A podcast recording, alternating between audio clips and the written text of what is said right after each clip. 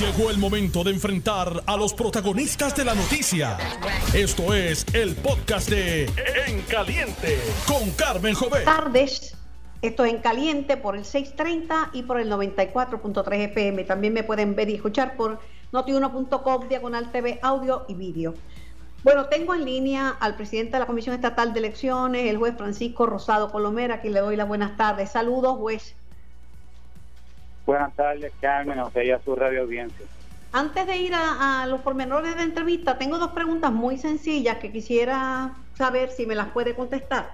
La número uno, si el nuevo código electoral dice que para poder eh, empezar un proceso de transición, la certificación tiene que ser oficial. Si en ese sentido el código cambió, el código electoral, y ya no es como antes. Esa es la primera. Ese no es asunto del código electoral, eso es un asunto del código municipal. Porque ayer me discutió. El código electoral nada dice de eso. Ayer me discutió, pero como que yo fuera la más ignorante del mundo, la licenciada Lugaro. prácticamente me dijo que me fuera a leer, a leer el código electoral, que dicho sea de paso lo he leído. Pero yo digo, ¿será que se me pasó algo? Porque todo es sujeto a interpretación, ¿verdad? No, tiene la razón que las leyes son sujetas siempre a interpretación por los tribunales, pero debo decir que concurro, como dicen en el Tribunal Supremo y el Apelativo, con usted en que el Código Electoral nada dispone de la transición.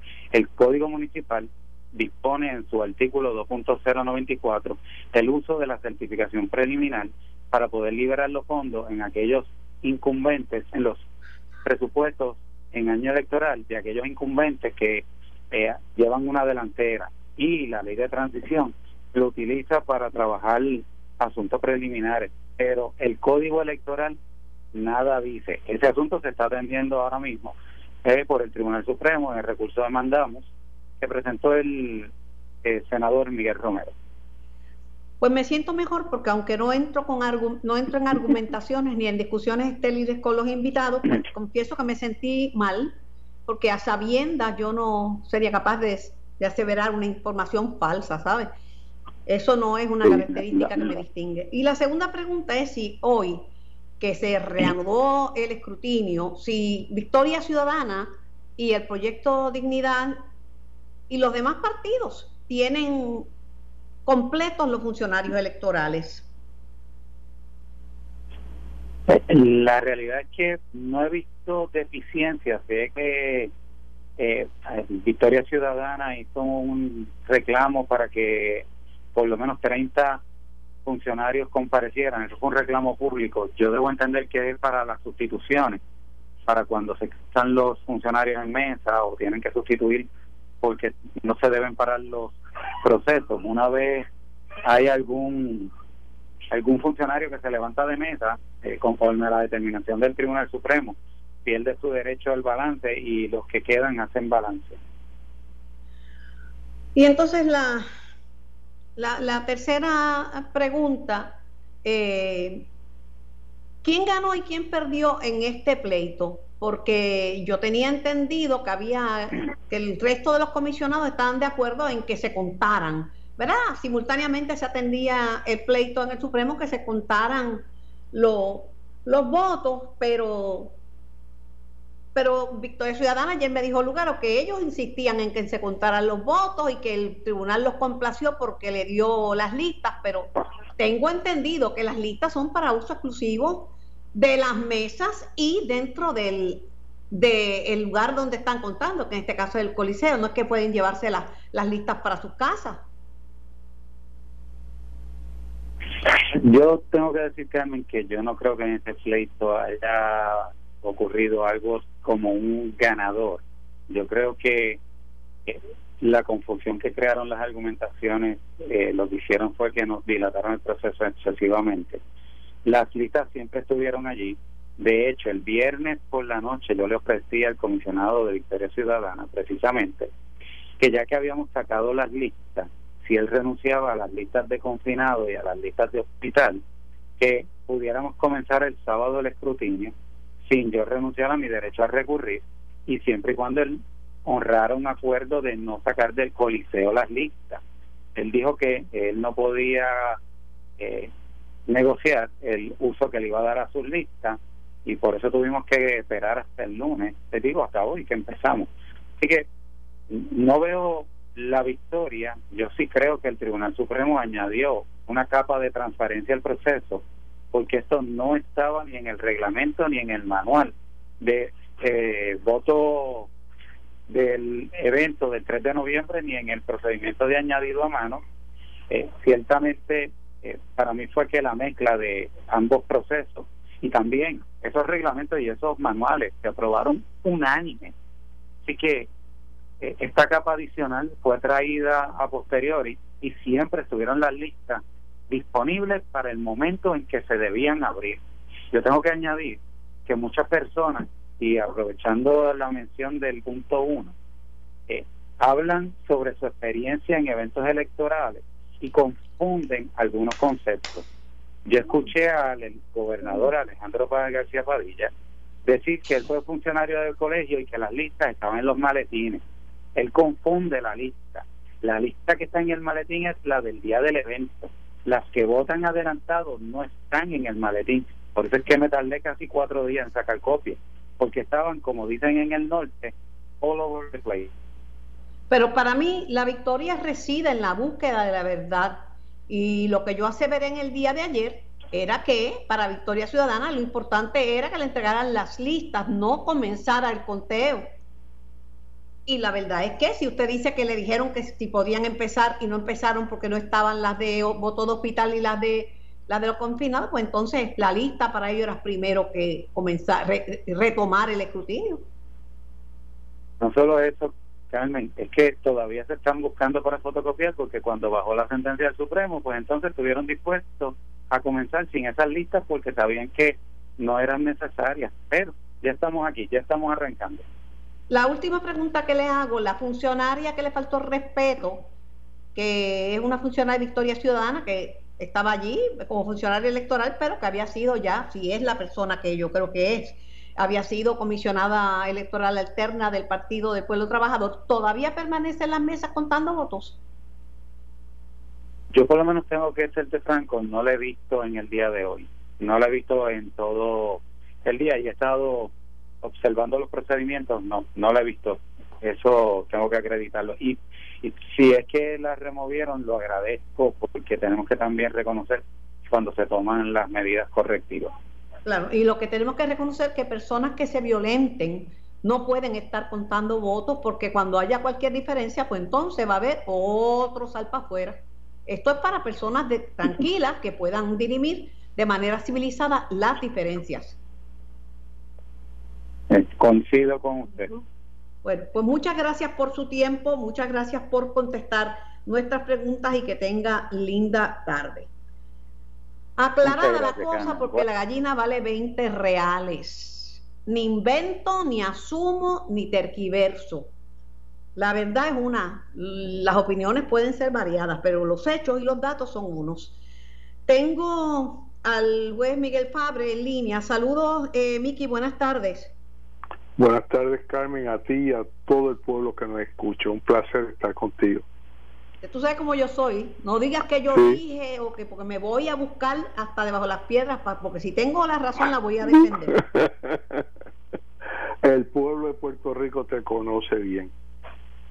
Oye, ¿qué pasa ustedes? Los abogados hablan rapidito y hablan rapidito, rapidito, rapidito y parece que como hablan rapidito están tienen la razón y yo hablo un poquito más lento, pero mira, los dientes no son de leche, Miki.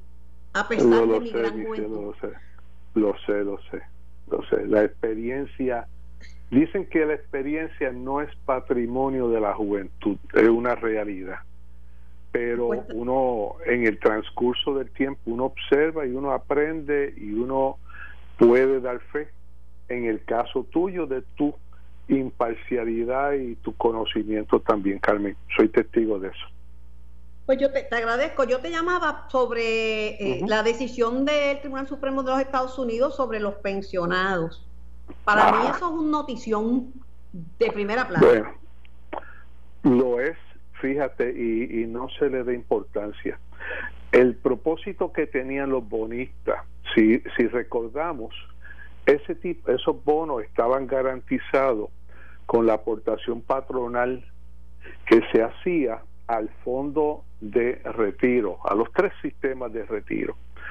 Una vez concluyen y se acaban esos tres fondos de, retiro, entra en vigor la ley 2000, la, ley 106 del 2017, donde el pago de las pensiones surge del fondo general, no de los fondos de, de sistema de retiro. Ahí, cuando se radica el caso de quiebra, nosotros y el gobierno también asumió la posición de que la garantía que había para el pago de esos bonos concluía con lo que había en caja en el momento en que se radica la quiebra. ¿Por qué? Porque un procedimiento de quiebra se hace con el propósito de darle la oportunidad al quebrado de empezar de nuevo con, con, con nuevo ímpetu y luego de haberse reorganizado. En este caso, nuestra posición era de que la garantía de dinero que había para el pago de esos bonos era lo que quedaba en ese momento en el fondo, eh, lo que había en esos momentos en lo de en lo de los sistemas de, de retiro, la aportación patronal, y no que se seguía aumentando con el transcurso del tiempo.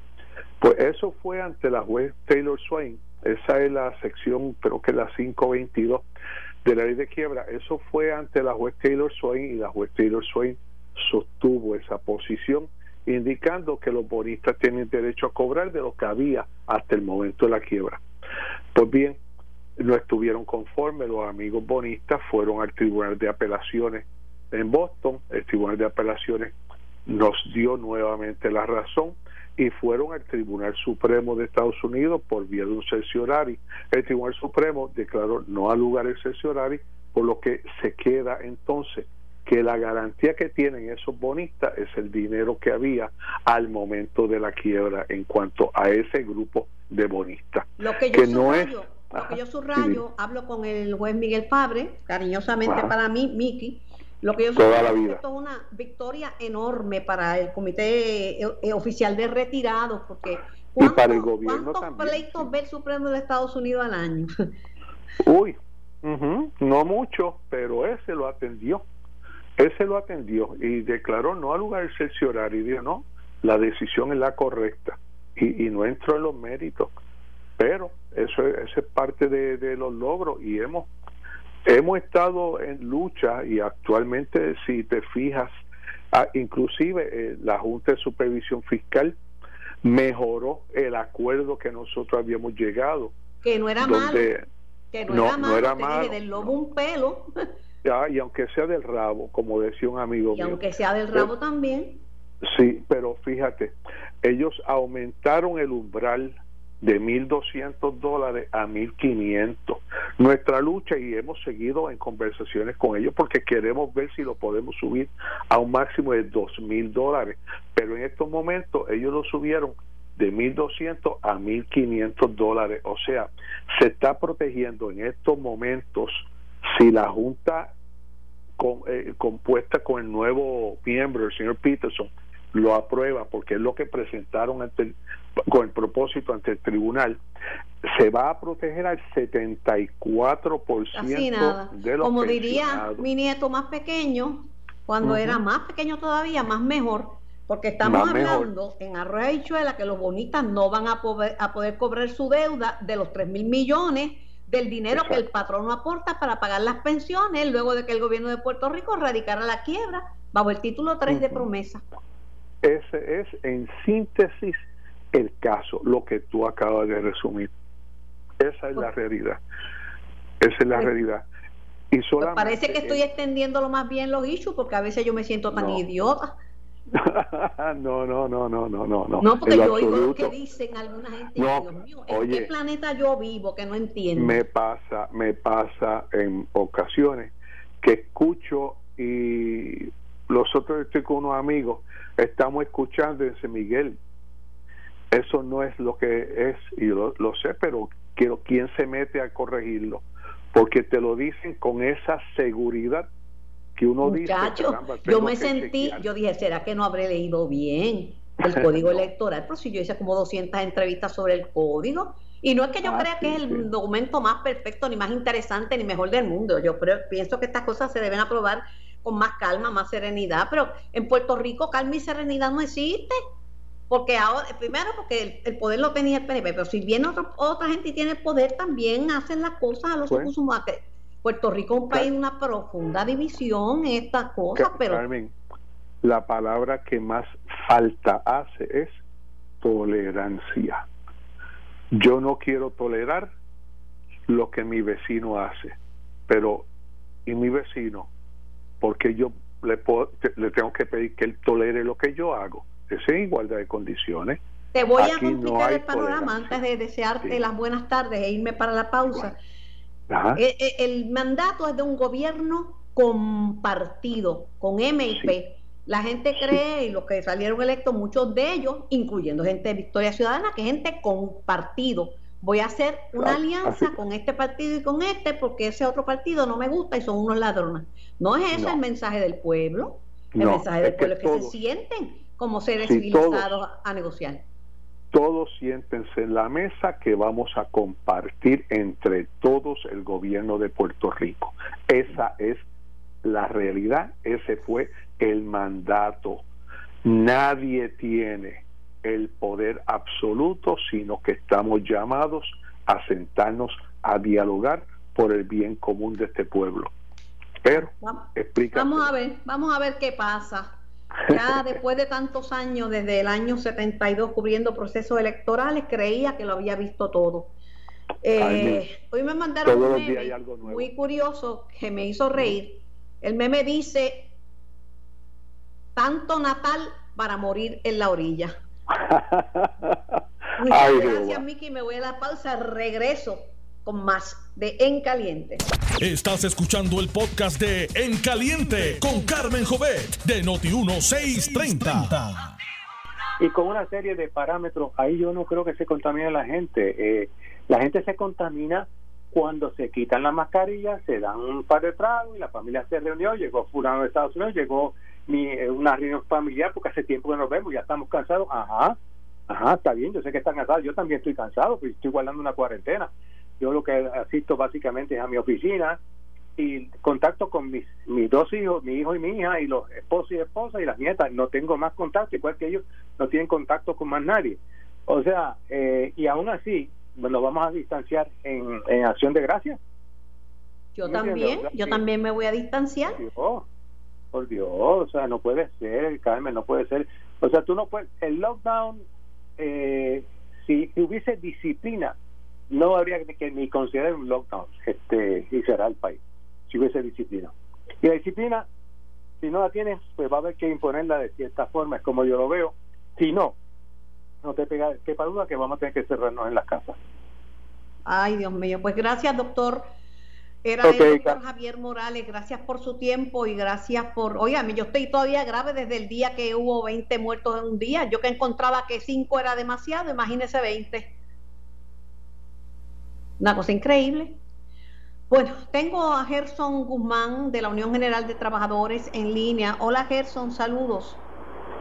Saludos Carmen, buenas tardes, saludos a toda la audiencia. Yo sé que ustedes están pidiendo un lockdown, un cierre total. ¿Por qué? Mira, Carmen, eh, como bien sabe, la UGT representa la totalidad de los empleados de la salud eh, pública en Puerto Rico y una cantidad sustancial de, empleados también de salud privada. Y lo que hemos visto por las pasadas semanas y los pasados meses, este repunte, este incremento en los casos positivos del coronavirus, eh, es alarmante. saber que la hospitalización la cama está alcanzando alrededor del 70% en Puerto Rico, eh, es, el, punto culminante que debe detonar eh, la alarma la alarma de emergencia. Eh, lo que hemos visto por la pasada órdenes ejecutivas donde se ha ido flexibilizando en parte eh, todo lo que concierne a las medidas a nivel a nivel general eh, entendemos que ha llegado al punto culminante donde debemos retomar eh, lo que se hizo en un inicio por la gobernadora en marzo cuando apenas habían habían casos positivos. Y era lo correcto preventivamente había que hacerlo en aquel momento. Pero la, la realidad que vivimos al día de hoy es sumamente alarmante es preocupante. La cantidad de personal de la salud que se está contagiando es motivo de que solicitemos al gobierno de Puerto Rico tomar medidas restrictivas que sean eh, conducentes a poder salvaguardar la salud y la seguridad de los empleados de la salud de Puerto Rico, que son los que atienden los casos de los positivos y de todos los enfermos que tenemos en la isla. Lo que, lo que hablaba con el doctor Morales, y entiendo tu situación, porque acaba de morir otra enfermera y van nueve, y los médicos van diez muertos, diez médicos, sin contar que hay otros profesionales en cuarentena, están como 800 policías, pero que ahora el peligro mm, grande de los contagios es en las casas, en, las reuniones y actividades familiares. Y se espera que ahora para Acción de Gracias pues haya un repunte por las que la gente quiere ir a ver a su papá y a su mamá y van a salir enfermos. Y vienen las navidades, o sea que cómo el gobierno podría cerrar eh, o, impedir que se celebren actividades familiares si la gente dice que eso es por cariño. Mira, es un conjunto de elementos. Eh, obviamente tiene que haber eh, conciencia, responsabilidad y disciplina en la ciudadanía en Puerto Rico, pero tiene que ser a la par con las medidas que tome el gobierno a nivel a nivel general. Cuando hemos visto que por los pasados meses se ha flexibilizado y que la gente prácticamente le ha perdido el miedo, porque lo correcto es que le han perdido el miedo, eh, de forma inexplicable, porque cada día los números que vemos que, que, nos dicta el Departamento de Salud de casos positivos, de, la mortandad en, en nuestra ciudadanía, nos dice que hay que tomar medidas aún más restrictivas, tanto a nivel personal y familiar como a nivel gubernamental. Cuando hace dos semanas atrás estábamos denunciando que hay un, un, un, foco de infección en la oficina central del Departamento del Trabajo en Atorrey, es viendo la cantidad de casos de trabajadores que están dando positivo. Y si bien es cierto que donde se están contaminando es en, en, el, en el entorno familiar, también es cierto que estas personas que son asintomáticos en su mayoría llegan al área de trabajo eh, y comparten, contaminan a los demás compañeros. Por esa razón es que le estamos urgiendo al gobierno de Puerto Rico a que tome medidas que sean más restrictivas, que sean contundentes, porque la realidad que estamos viendo en el día de hoy es que esto va a seguir en escalada, en escalada, como bien decía, ahora con el Día de Acción de Gracias, con las Navidades al otro lado de la esquina, es sumamente preocupante lo que cómo pueda repercutir esto en la salud y en la seguridad de los trabajadores en Puerto Rico, mayormente de los trabajadores de la salud pero lamentablemente es la propia ciudadanía la que está poniendo en peligro a la gente porque no se está cuidando, porque piensa que su familia está bien, que es malo ir a una barra, pero que está bien reunir un grupo en su casa de hijos y nietos y familiares para celebrar acción de gracias. ¿Y cómo se le mete mano a eso? Porque si la gente no escarmienta, mira, Salud tiene una unidad de investigaciones. Gerson, fueron a una casa y tenían una fiesta de 80 personas eso es así, mira, lamentablemente y dolorosamente tienes la razón en lo que estás diciendo. Eh, nosotros como ciudadanos tenemos que asumir nuestra responsabilidad y cuando vemos la unidad de investigaciones del Departamento de Salud, que lo más que ha impactado ha sido en negocios, y cuando vemos que la policía de Puerto Rico no da abasto, más allá de los 800 que tiene enfermos, no dan abasto para patrullar en las calles, pues tenemos que entonces resguardar a los trabajadores que le brindan seguridad y salud al pueblo de Puerto Rico. Y si y como te decía hace un rato, Ciertamente nosotros como ciudadanos tenemos una gran responsabilidad, pero cuando veíamos semanas atrás en las primarias y para los días previos de las elecciones las caravanas de los propios políticos, de los que de los que hacen las leyes en Puerto Rico, de los que deben ser ejemplo en Puerto Rico, vemos como que las como las personas de poder violan lo que está redactado en este caso por las órdenes ejecutivas y la y la gente, la ciudadanía lo que hace es imitar, seguir de igual manera lo que hacen los políticos del país, pero eso no es razón ninguna para justificar el que hemos sido irresponsables como ciudadanos y que tenemos que tomar medidas a nivel personal, a nivel familiar y a nivel gubernamental también. Eh, de acuerdo contigo al mil por ciento, porque yo veo a los políticos que se contagian, los veo dando un mal ejemplo, veo a Trump hablando disparates todavía sobre sobre el, el COVID pero yo no puedo hacer eso, este Gerson. Yo tengo que seguir orientando a la gente y darle la información pertinente y decirle la verdad. Como me partió el alma ver esa familia que aparece en el nuevo día, que mueren tres o cuatro, una misma familia, porque se reunieron el Día de los Padres y el papá pensó que los había matado el cariño. El cariño no mata, los mata el reunirse, porque no, no hay espacio para reunirse, máxime con personas que son adultos mayores. Esa es la verdad. Completamente, es, doloroso ver lo que sucede. Mira, semanas atrás teníamos una actividad de, de, reconocimiento y conmemoración de la vida del doctor Benjamín Rodríguez allí en Centro Médico. Benji, que en paz. Amigo personal muy querido y tú lo sabes. Claro que sí, un servidor público como pocos. Y eso es lo que nos, lo que nos, nos insta a que exijamos mayores controles en Puerto Rico. La ciudadanía, claro está, tiene que cumplir con su responsabilidad, tiene que tener disciplina, tiene que temer a lo que está sucediendo porque estamos acabando con nuestros viejos. Pero lamentablemente seguimos flexibilizando, seguimos eh, viendo las cosas livianamente y no tomamos las medidas correctas. Es triste. Es triste, yo te digo, mi mamá, como tú sabes, que en paz descanse, fue enfermera, estuvo en sala de emergencia, estuvo en sala de operaciones, estuvo en el hospital antituberculoso de Mayagüez, expuesta a todas estas pandemias. A los 37 años padeció su primer, eh, su primer eh, eh, derrame y le dio un ataque al corazón a los 37 años. Es dura la vida, además, porque generalmente no hay suficientes enfermeras y enfermeros para atender un piso. Imagínate con el 70% de ocupación, Gerson. Es correcto, y cuando vemos también la, la dificultad que están teniendo las diferentes facilidades hospitalarias para poder adquirir los equipos de protección personal, cuando vemos en una sala de emergencia de centro médico en ACEN que los guantes en la sala de emergencia los limitan a cinco pares de guantes por enfermero por turno y cuando se le acaban tienen que pedir y esperar que se los lleven en una sala de emergencia, nos dice que estamos haciendo algo mal. Estamos tomando las cosas de forma incorrecta, tenemos que tener la responsabilidad tanto patronal como individual como los trabajadores y nosotros como unión llevándole el mensaje a toda la matrícula del pueblo de Puerto Rico, pero flexibilizando eh, las medidas que tenemos en Puerto Rico, no vamos a avanzar en detener el contagio del COVID. Tenemos la epidemia aquí en Puerto Rico, tenemos una pandemia todavía anunciada y tenemos que como pueblo unirnos, tanto gobierno como ciudadanía, para poder detener el, los contagios en Puerto Rico. Mientras el DMO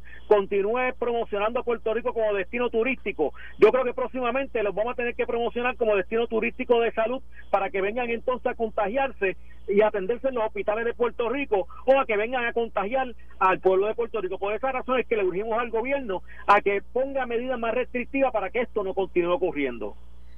Gerson, gracias por comunicarte con nosotros. Estamos a tus órdenes y hay que seguir machacando, lloviendo sobre mojado del peligro que representa. Hemos adelantado.